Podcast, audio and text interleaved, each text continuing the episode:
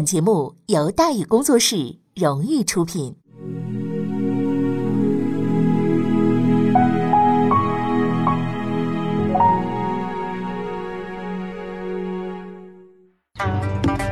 说书唱戏劝人方，三条大道走中央，善恶到头终有报，人间正道是沧桑。给您续上一杯茶，我慢慢的说，您细细的品。听大宇话说。明朝除了咱们广播直播以外啊，我们还在喜马拉雅独家网络发布。各位呢可以登录喜马拉雅手机和电脑客户端，搜索“大禹茶馆”，选择收听。上期节目咱们说到哪儿啊？咱们说到隐患凸显，龙武政权不稳固，扫视地方，江南地区大排查。龙武政权的建立得到江南大部分地区的广泛响应。不过响应啊是响应啊，它不等于支持，是吧？口头上支持，更不等于行动上的支持。尽管江南大部分非敌占区纷纷响应啊，声称接受龙武政权的领导，但是能够保证政令军令畅通的，其实啊也没有多少地盘。云南和贵州此时呢是天高皇帝远，还要再等几年才能登上南明的舞台。现在呢只说其他几个，朱一建所在的福建是郑芝龙、郑鸿逵的势力范围。两广是丁魁楚的这个地盘，湖南又有一个河腾角啊，这几只地头蛇呢，才真正让朱玉建呢感到束手无策、生不逢时。一扒拉下来，留给朱玉建发号施令的只有小半个江西啊，至少呢，江西总督万元吉呢，呃是比较听指挥的。另外两广的丁魁楚啊，呃也算好一点的。丁魁楚呢是河南永城人啊，就是今天河南商丘是吧？呃，那么在万历四十四年呢，他中的进士。历任户部右侍郎、河北巡抚，在崇祯九年的时候呢，阿济格率领着清军突袭延庆、昌平等地，侵略北京。时任河北巡抚的丁魁楚啊，是以失职罪被崇祯皇帝了罢官流放了。两年之后，丁魁楚缴纳饷银获释啊，回到老家永城。那么丁魁楚呢？赋闲期间呢，永城发生了刘超叛乱事件。丁魁楚抓住机会，协助前来镇压的凤阳总督马士英，一举平定了叛乱。丁魁楚呢，得到朝廷的重新重用。呃，之后呢，又担任河南湖广总督加兵部尚书衔。北京失陷以后，丁魁楚凭借和马士英的关系啊，投靠了弘光政权。丁魁楚以前呢，管着河南湖广啊，但是由于河南被清军给占了，湖广呢又干不过左良玉。啊，只能委屈一下，担任两广总督。龙武政权一建立，丁魁楚携两广官员啊，率先响应，深得朱玉建的欢心。就这么着，红口白牙表了个态。丁魁楚不仅继续留任两广总督，还从福州讨了一大笔赏赐，哎，赚的是盆满钵满的。几十年的宦海生涯，丁魁楚呢，早就锻炼成了十足的投机分子老油条。这个人呢，讨封赏的时候比谁都精，接任务的时候就装傻充愣的。朱玉建刚开始还挺高兴，认为丁魁楚啊这是深明大义，是吧？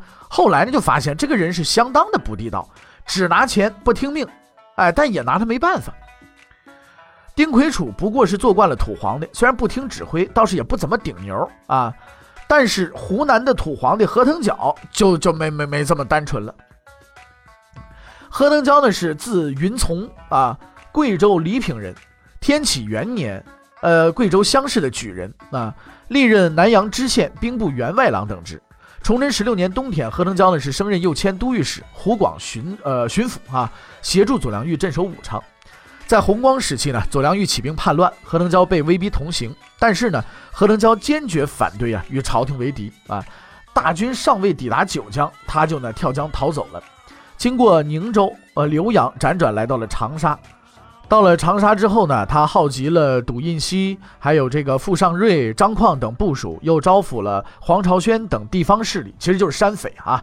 逐渐的在湖南就做大了。何腾蛟不愿意跟左良玉瞎起哄，而是在湖南悠哉悠哉的呢做起了土皇帝。但是不久啊，就遇到了麻烦。这个麻烦呢，来自李自成的大顺军。前面咱们说过，李自成率部啊，呃，进抵襄阳，吓跑了左良玉。接下来呢，李自成并没有进入武昌，而是继续向江西鄱阳湖地区的逃窜。到五月初，李自成啊，在九宫山一带啊，还有一种说法是在这个罗公山啊，在这一带就失踪了。李自成失踪以后，大顺军残部啊，就乱成了一锅粥。当时呢，跟随李自成向南逃窜的有这个泽侯田建秀，还有这个绵侯啊袁宗帝，呃，慈侯刘方亮，光山伯刘体纯，太平伯吴汝义。还有一般将领郝瑶琪啊，后来呢赐名叫郝永忠啊，还有王进才啊、牛万才等等这些人，这些人各带一支人马，互相不买账。从五月开始呢，大顺军残部纷纷逃窜到湖南平江和浏阳地区。那么在担任南阳知县的时候啊，何腾蛟就跟刘贼打过交道。当年的何腾蛟跟陈子龙一样，对刘贼采取了剿抚并用的方针，甚至单枪匹马前往招降，协助河南巡抚陈必谦呢平定了叛乱。何腾蛟这个能力啊，是得到了朝廷的赏识，把他从地方呢调到了中央，担任兵部员外郎。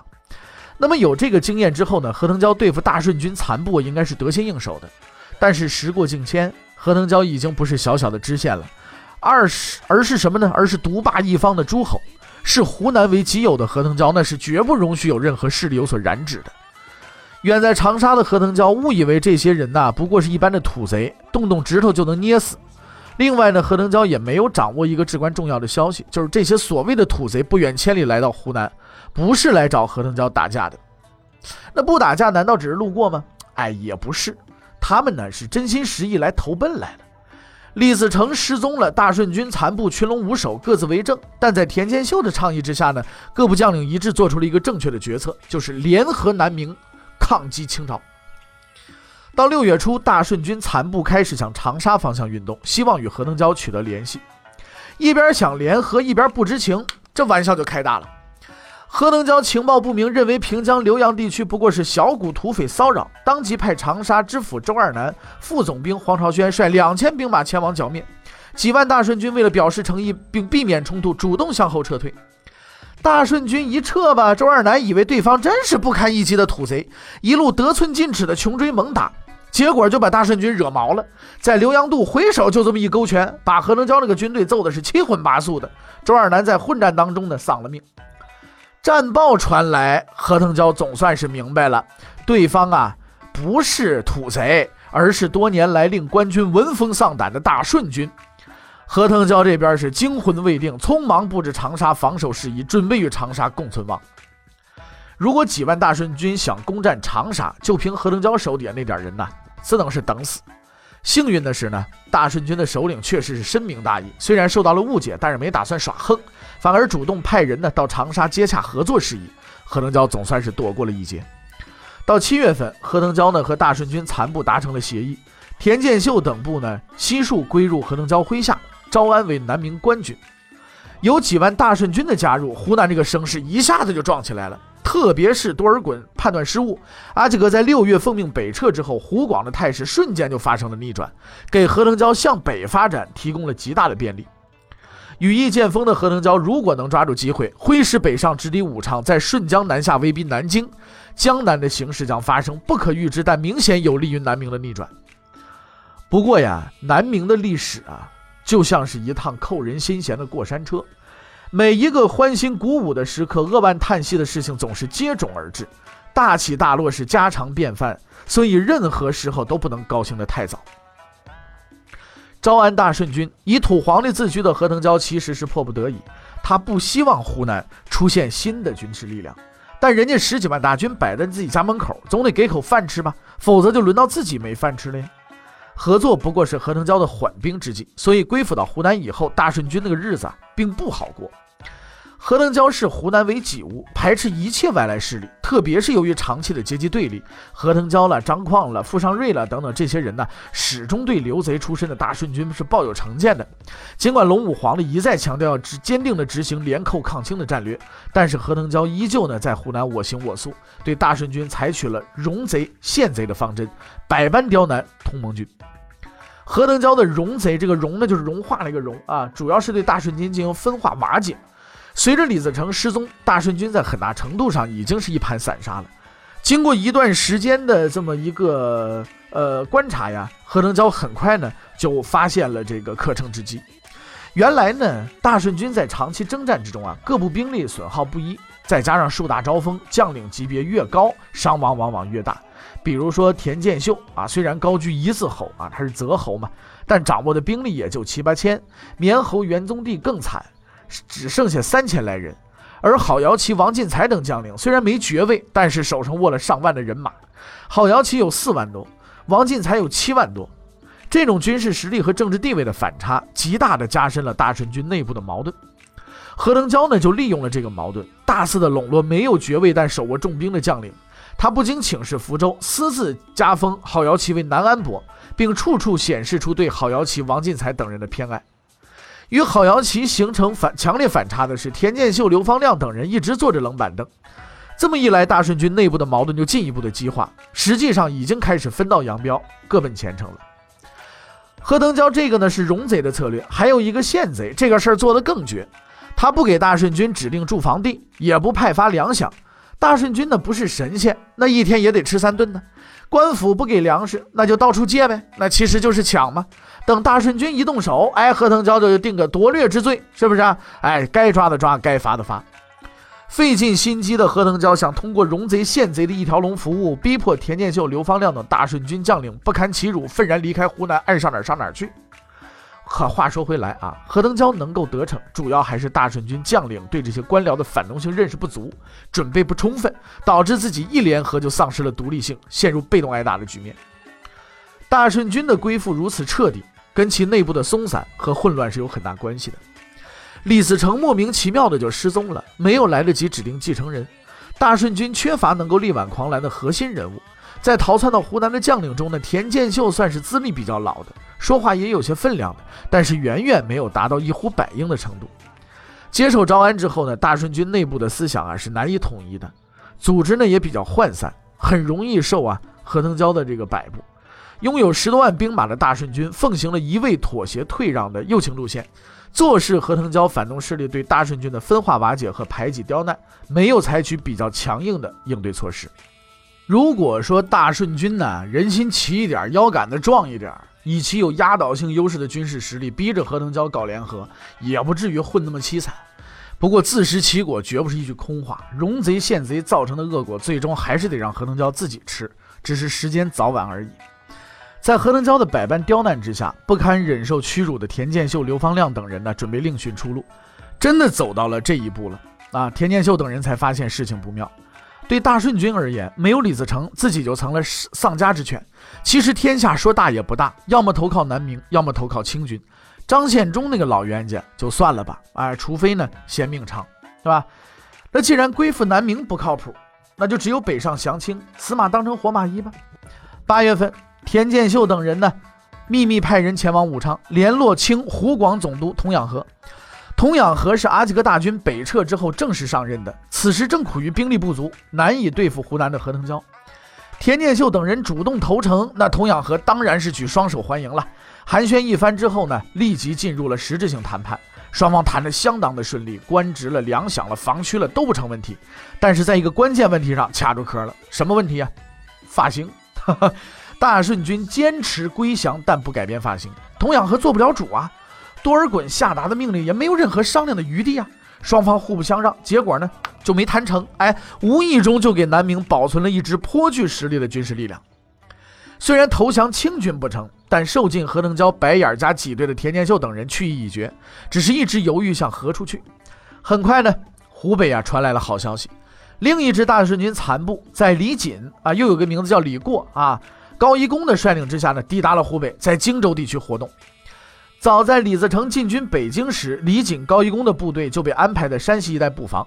北京陷落之后，撤往陕西榆林地区。李自成呢，从西安撤退以后，李锦、高一公率残部从榆林南下，经汉中、达州辗转运动到湖北西部的三峡地区，又顺江东下进抵了荆州。田建秀等人是当机立断，决定北渡长江与李锦、高一公部会合。于是呢，除了得到实惠的郝瑶琪、王进才留在湖南之外啊，其余大顺军部队啊悉数离开湖南北上，进入湖北境内。何腾蛟的目的终于是达到了。那么我们接下来要说的一件事情呢，跟朱玉建呢面临的困境没有直接的关系，但是呢，我们觉得呀，这么给大伙儿快速的介绍的时候呢，有必要停一停啊，先解决前面遗留的一个问题。李自成在九宫山神秘失踪是怎么回事那么李自成为什么会莫名其妙的人间蒸发呢？啊，我们这个南明那些事儿的作者啊，洪兵老师呢，呃，给了几个答案：A 做和尚了，B 自杀了，C 他杀。啊，有人又问了，那然后呢？然后你猜呗，是吧？答案显然只有一个。于是史学大家了、小家了、草根了，像我这种业余爱好者了，哎，纷纷开始引经据典的掷骰子。有人选 A，有人选 B，有人选 C。当然了，还有人认为此事必有蹊跷，因而懒得选。哈哈哈。那么洪兵老师呢是工科出身，他一直觉得呀，解出答案的过程远比答案本身重要的多。答案无非是一些冰冷而没有趣味的字母或者是数字，推理演算的过程才能让人尽情的挥洒智慧，从而感受丰富多彩的世界。所以呢，洪兵老师要做一个，哎，这个推论了啊。首先，A 做和尚，这个是鉴于清初文人张潮的《余出新志》。清初佚名的《假申朝氏小记》，还有民国时期李建侯的小说《永昌演义》啊，这个只能算是间接史料了，演义嘛，对不对？以及李自成故里的《米脂县志》啊，这个是李建侯参与编撰的，也是间接史料啊。根据这一些史料的记载，李自成被阿济格撵着到处跑，眼看着大顺军江河日下啊，绝望的李自成萌生了遁入空门的想法，在九宫山削发为僧，并侥幸逃过了清军的追捕，得以善终。那么余出新志假身朝氏小计是根据什么的呢？根据路边社的消息，哈哈，那么就是 B，B 是自杀。呃，最有力的证据呢，就是阿济格给清廷的奏报，上面说了，说自成窜走时携身呃携随身不足仅二十人，为村民所困，不得脱，所以自缢死，自己把自己勒死了。好了，李自成必是上吊无疑了。阿济格是专门负责追剿李自成的，他哪里敢跟多尔衮打马虎眼呢？但是别忙着下结论，阿济格还有一句话，什么话呢？叫“尸朽莫辨啊，或有或亡，似就比再行查访”。这什么情况啊？我们给大伙儿解释一下啊。呃，阿济格呀，接到下级报告，说李自成呢跟大部队走走散了，被一个村民们呢给拦住了。啊，呃，然后呢，困住了之后就已经自行了断了。啊，等阿济格亲自到现场指导工作的时候呢，这个尸体已经认不出来了，面目全非了。所以呢，阿济格需要再行查访。不久之后呢，阿济格的第二封奏书来了，说李自成身死是真。那么前一封奏书所谓的自缢是否作数呢？阿济格心里没底，提都没提。多尔衮也不是八卦的人，反正死了就结案了呗，死法啊、死样之类的东西呢，就忽略不计不就完了吗？阿济格前后这么一倒腾，自杀这个说法啊，就不怎么靠得住了啊。那这个说法靠不住，也就只剩 C 他杀这种说法了。那么他杀这种说法究竟是怎么来的呢？那究竟李自成是怎么死的呢？欲知后事如何，且听下回分解。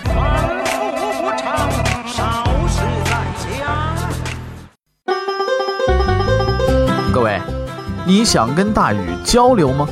你想跟大禹辩论吗？你想给大禹指出错误吗？来微信吧，微信搜索订阅号“大禹茶馆”，哎，就能实现了。记住啊，禹是宇宙的宇。